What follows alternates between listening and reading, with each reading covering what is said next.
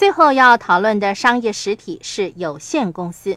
有限公司在最近十年才在国内兴起一种新的商业形态。有意成立合伙企业、股份有限公司或有限公司的人，需要向所属的州政府提出申请，并遵守当地的法律。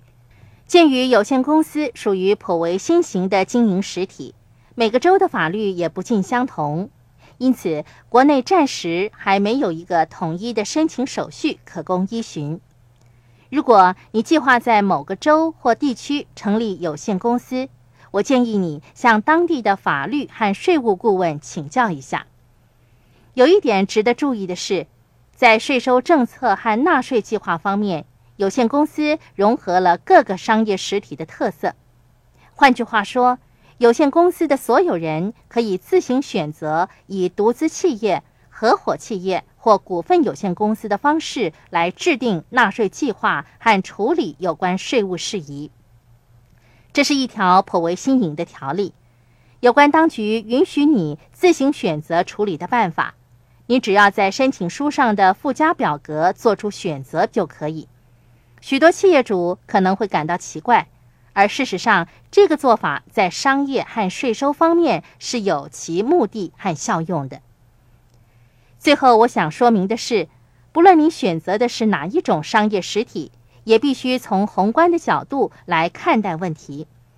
每个人都是不同的，他们身处的环境、经营的企业和追求的目标也是截然不同的。因此，你需要得到一位知识广博、信誉卓著的税务顾问的协助，跟你分析和讨论个人的税务和财务状况。你追求的财务目标是什么？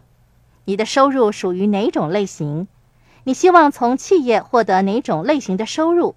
你在企业的经营上有什么退出战略？以上种种都是你选择商业实体时必须加以考虑的因素。记住。这不是一个普通或者容易做出的决定。要是你选择了一个不适合你的商业实体，随时有可能让你陷于万劫不复的绝地。所以，多花一点时间来物色一位优秀的税务顾问，跟你的顾问一起分析和研讨，从而找出一个适合你自己的情况的实体。千万不要独断独行哦。